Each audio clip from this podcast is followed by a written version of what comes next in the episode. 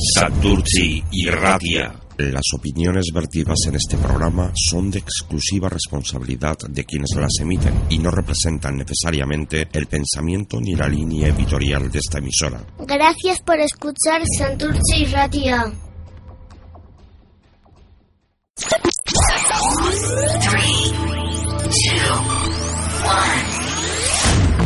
Santurci y Radia.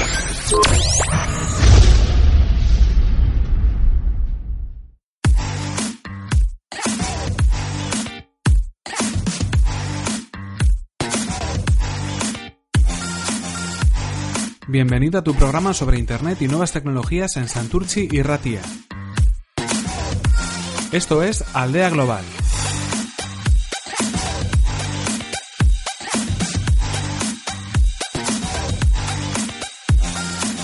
Información, noticias, entrevistas, agenda de eventos y consejos sobre Internet y nuevas tecnologías.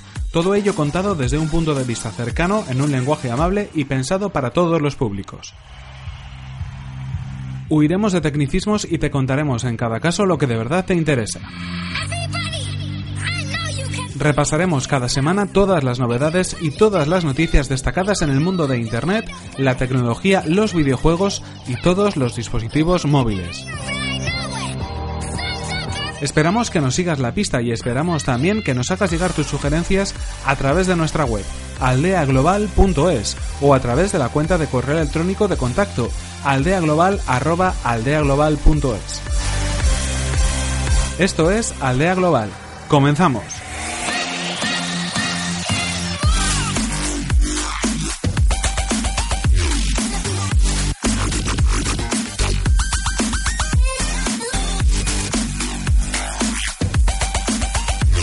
Estás escuchando el decimoctavo programa de Aldea Global, programa donde abordaremos todas las novedades sobre Internet y las nuevas tecnologías, información, noticias y novedades que han tenido lugar durante esta semana. Esto es Aldea Global. Comenzamos.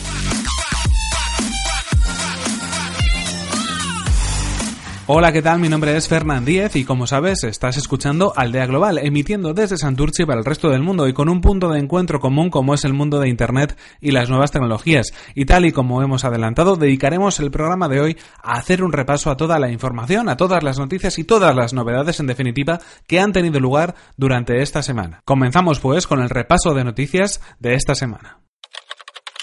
Google libera el código de su algoritmo para reducir el tamaño de los JPG hasta en un 35%. Noticia ofrecida por genbeta.com.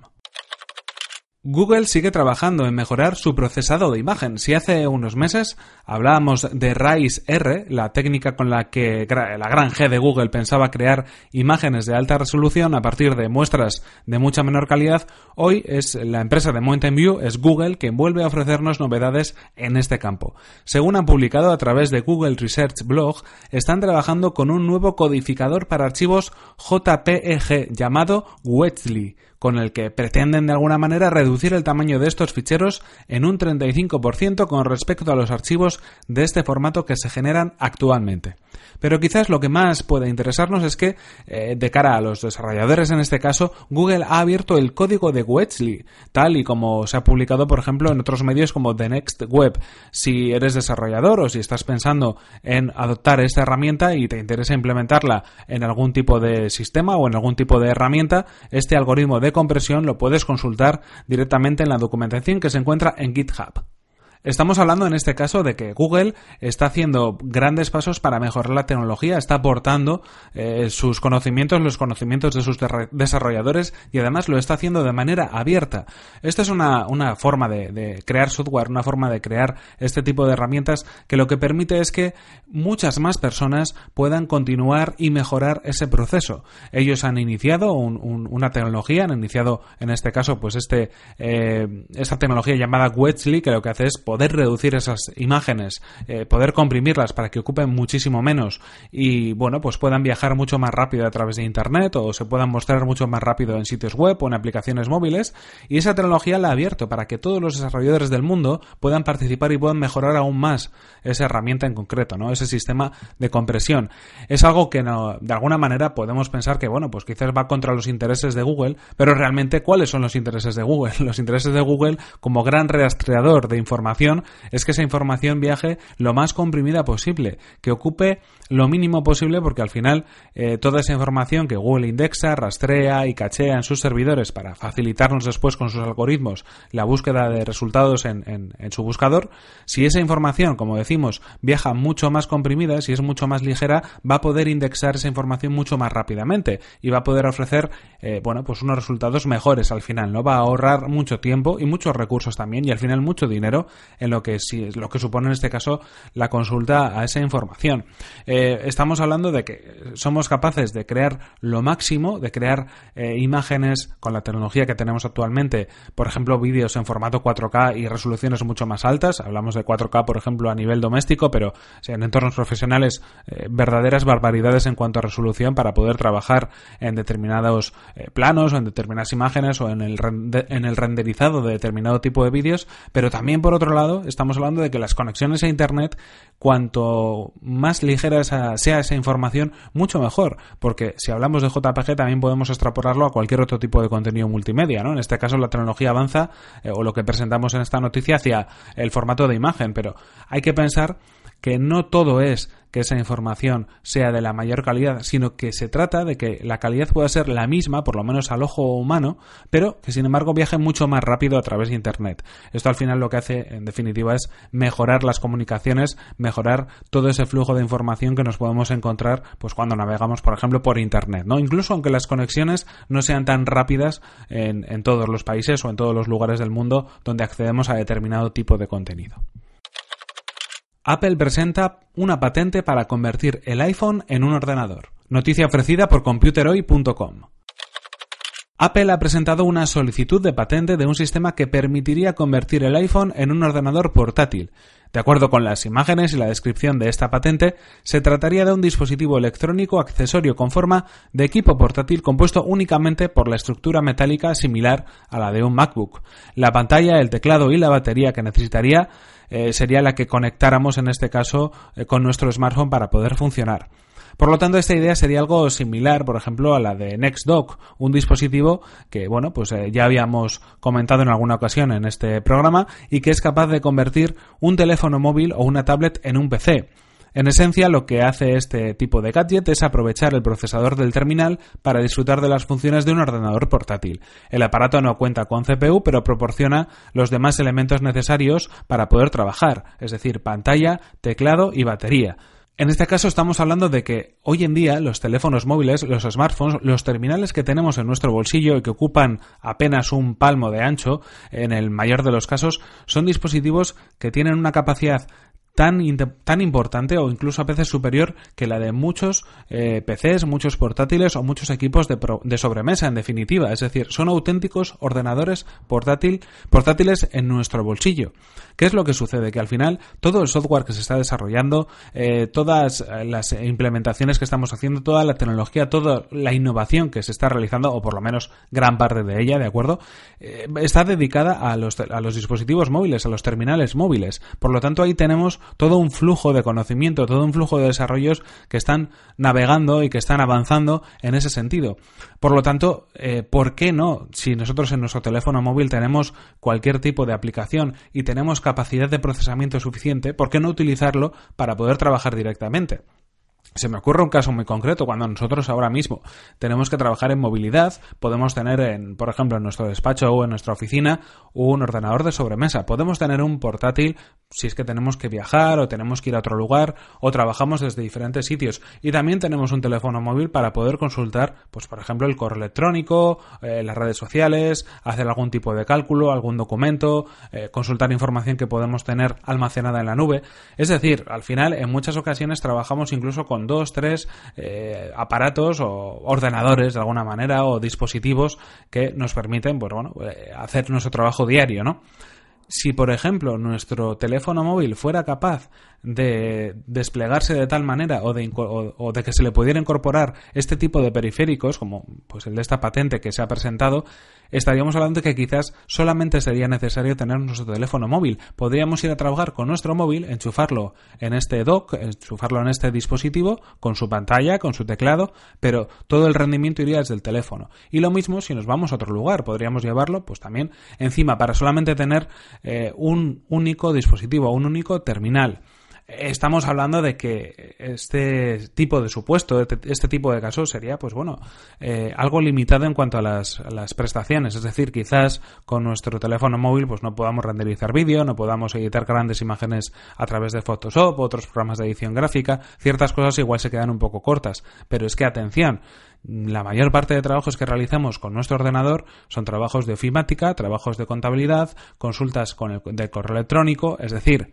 en la mayor parte de profesiones, el ordenador no deja de ser una herramienta para enviar emails, para navegar por Internet, para crear un documento, cosas que podemos hacer perfectamente con la potencia que nuestro teléfono móvil nos permite. Así que quizás este tipo de periféricos y para determinadas profesiones puede ser una solución muy interesante y muy económica de cara a no tener que invertir, por ejemplo, en un ordenador portátil, en una tablet o en un segundo ordenador de sobremesa.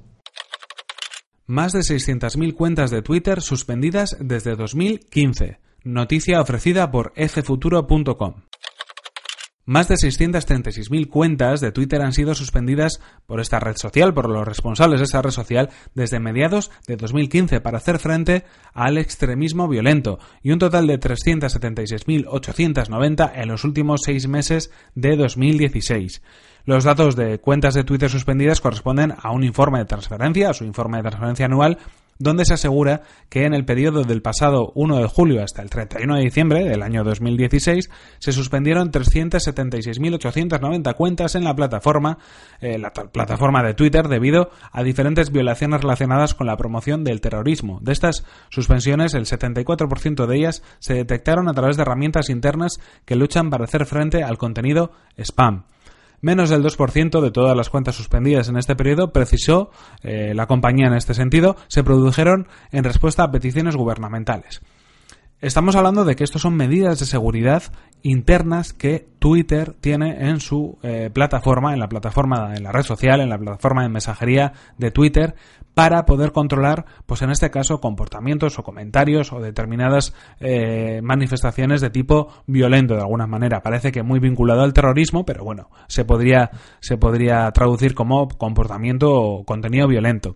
Y son herramientas que tienen ellos mismos dentro. Es decir, en este caso, muchas veces de que los gobiernos intervienen en las redes sociales, los gobiernos eh, dirigen o tratan de dirigir un poco el contenido que aparece, a veces para bien, a veces para mal, pero es que las propias plataformas son las más interesadas en que el contenido que se muestre sea un contenido no lo vamos a llamar limpio, ¿no? De alguna manera, pero bueno, un contenido que por lo menos esté dentro de lo que la gran mayoría de población entendemos como contenido seguro, como contenido lícito, como contenido pues que no tenga ningún tipo de sospecha de poder ser, por ejemplo, un acto delictivo.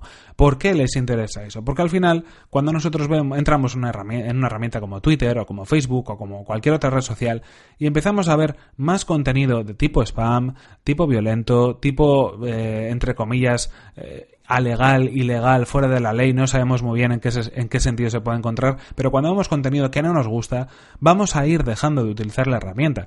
Y los primeros interesados en que sigamos utilizando la herramienta y cada vez estemos más tiempo delante de nuestro dispositivo móvil o de nuestro ordenador conectados dentro de la herramienta son los propios dirigentes o los propios eh, gerentes o, bueno, responsables técnicos en cualquier caso de la, de la plataforma, ¿no? En cuestión. Porque así aseguran que también se puedan mostrar más anuncios que tengamos, digamos, una interacción mayor en la red social, que cada vez haya más usuarios, etcétera, etcétera. Todo esto conlleva una serie de cosas, ¿no? Que al final, en ocasiones, se traducen en publicidad o en conseguir más, más, eh, más recursos a través de publicidad, en conseguir más beneficios a través de la publicidad, pero otras veces simplemente en conseguir lo que se llama engagement, ¿no? En conseguir esos vínculos más estrechos con esa aplicación que hacen que, por ejemplo, todos los días, cuando nos levantemos, cuando vamos en el metro, cuando mm, hacemos una pausa, nos conectemos conectamos automáticamente en Facebook o en Twitter para ver qué es lo que está pasando, para ver lo que se está cociendo por ahí, ¿no?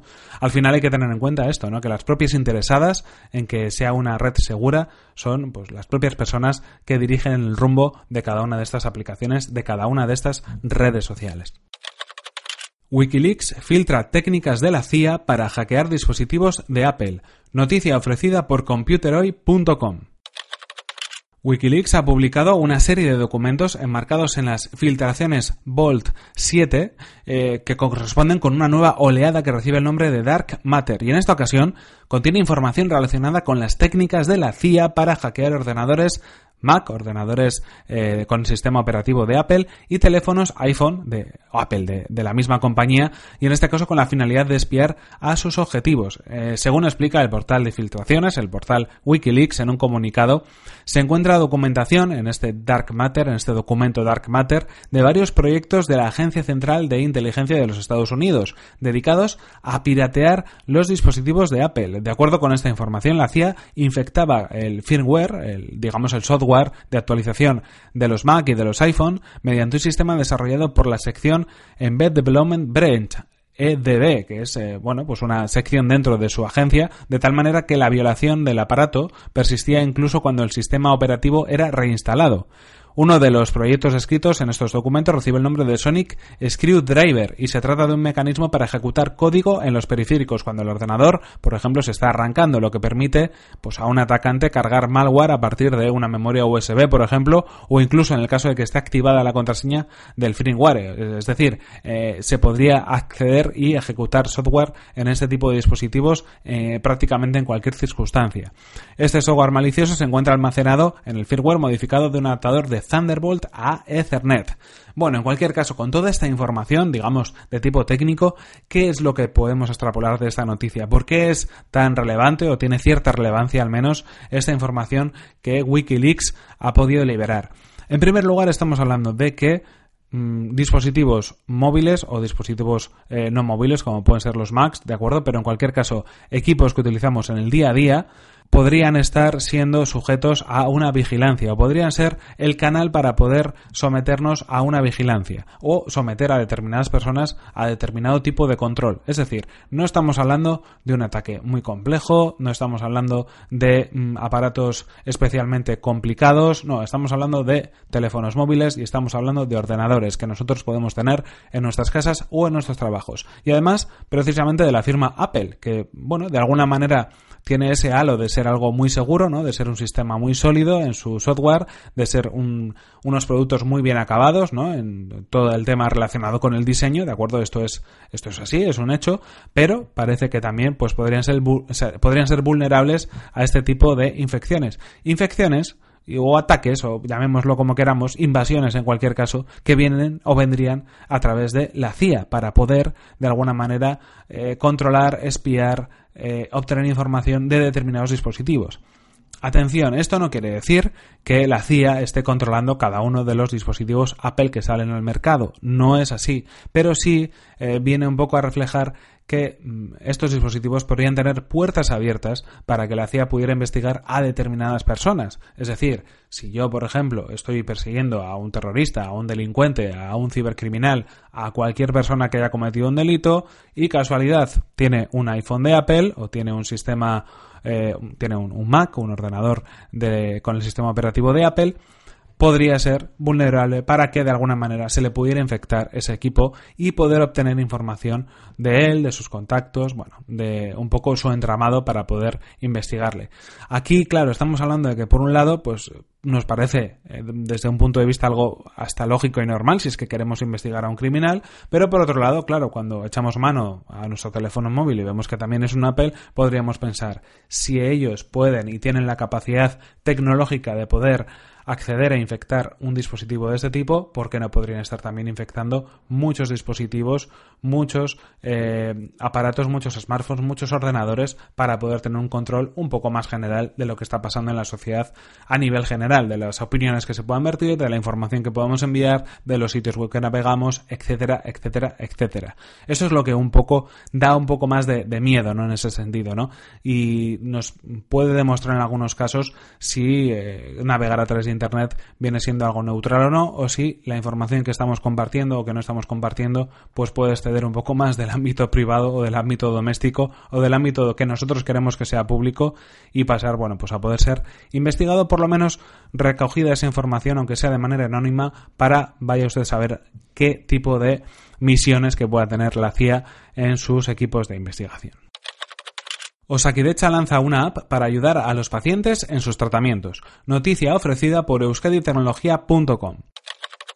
Osakidecha ha lanzado una nueva aplicación, una nueva app para dispositivos móviles denominada Mi Tratamiento, cuyo objetivo es recoger de manera instantánea la hoja de tratamiento médico activo que se entrega en la consulta lo que permite que desde el teléfono móvil se pueda acceder a la información registrada en la historia clínica y manejarla. Mi tratamiento es una aplicación complementaria a la hoja de tratamiento y a los pastilleros físicos, que nunca sería sustitutoria de estos, y que solo presenta prescripciones realizadas en Osakidecha. Así, en este caso, la nueva aplicación, la nueva app, incluye observaciones actualizadas relacionadas con la prescripción médica, permite programar alarmas para la toma de medicamentos, informa de cuándo se puede recoger la medicación en la farmacia, indica la disponibilidad de visado en aquellos medicamentos que lo requieran y además posibilita acceder y supervisar los tratamientos de personas que se encuentren bajo nuestro cuidado. Estamos hablando de una aplicación que se pone al servicio de los pacientes. No he tenido ocasión de probarla, eh, solamente he podido informarme un poco de las funciones que tiene, pero en principio lo que sí parece es que va a poder de alguna manera pues dar más información, sobre todo en temas médicos, en temas de medicaciones recurrentes, en pacientes crónicos, en personas mayores, para que tanto esa persona como sus cuidadores o las personas que están un poco, bueno, son responsables, ¿no? de que esa medicación pueda ser entregada, pues lo tengan mucho más fácil, ¿no? A través de una aplicación móvil donde podemos recibir toda esa información, donde esa información va a venir por parte de Osakidecha, es decir, son recomendaciones, son observaciones, son comentarios que vienen de una fuente fidedigna, ¿de acuerdo? O sea que es, es algo interesante en ese sentido y que van a poder, bueno, pues de alguna manera facilitarnos la vida. Eh, no sé si hasta cierto punto tener una aplicación es la solución o quizás solamente acceder a un sitio web mediante un usuario y una contraseña para poder, estar, eh, poder consultar o ver esta información hubiera sido algo, pues digamos que igualmente válido o eficaz. Yo muchas veces soy más partidario o soy más fan de alguna manera de los sitios web que se puedan consultar a través de a través de un teléfono móvil que de las propias aplicaciones, ¿no? Porque algunas veces, bueno, pues eh, en lugar de facilitar estamos saltando en diferentes lugares para poder ver la misma información. Pero en cualquier caso me parece una iniciativa interesante que pongamos la tecnología, las nuevas tecnologías a disposición también de la salud pública en este caso para, bueno, de alguna manera hacernos la vida más fácil. Siempre que esto permita mejorar nuestra calidad de vida, darnos más información, hacernos que esa información se nos facilite de una manera más sencilla, yo creo que es interesante, ¿no? Muchas veces en organismos gubernamentales, en, diferentes aplicaciones del gobierno vasco o de cualquier otro tipo de, gobierno, ¿no? De cualquier otro tipo de, entidad pública, vemos que hay información, pero a veces es confusa, es difícil de encontrar, eh, tenemos que acabar recurriendo pues a una llamada telefónica o incluso presencialmente asistir a una consulta para solicitar cualquier información de la administración y todo lo que de alguna manera sea facilitar ese flujo de información me parece positivo. Si es a través de una aplicación, perfecto. Si es a través de una web con información eh, más organizada, más estructurada, también perfecto. Y en este caso, bueno, pues estamos hablando de tratamientos médicos eh, que muchas veces tienen pues, eh, ciertas dudas o se pueden presentar algunas consultas al respecto. Si a través de una aplicación podemos conseguir que esas dudas se resuelvan, bienvenido sea. Y con esto terminamos esta edición de Aldea Global, el programa sobre Internet y nuevas tecnologías de Santurchi y Ratia. Esperamos que nos sigas la pista y esperamos que estés al tanto de los nuevos programas que están por venir. También nos gustaría que nos hicieras llegar tus sugerencias a través de nuestra web aldeaglobal.es o a través de la cuenta de correo electrónico de contacto aldeaglobal@aldeaglobal.es. Puedes hacernos llegar cualquier consulta, sugerencia o pregunta que quieras transmitirnos. Ya sabes que estaremos encantados de escucharte. Y esto ha sido todo por hoy. Aquí se nos acaba el tiempo y aquí tenemos que terminar. Os esperamos, eso sí, en próximas ediciones. Esto ha sido Aldea Global. Hasta la próxima.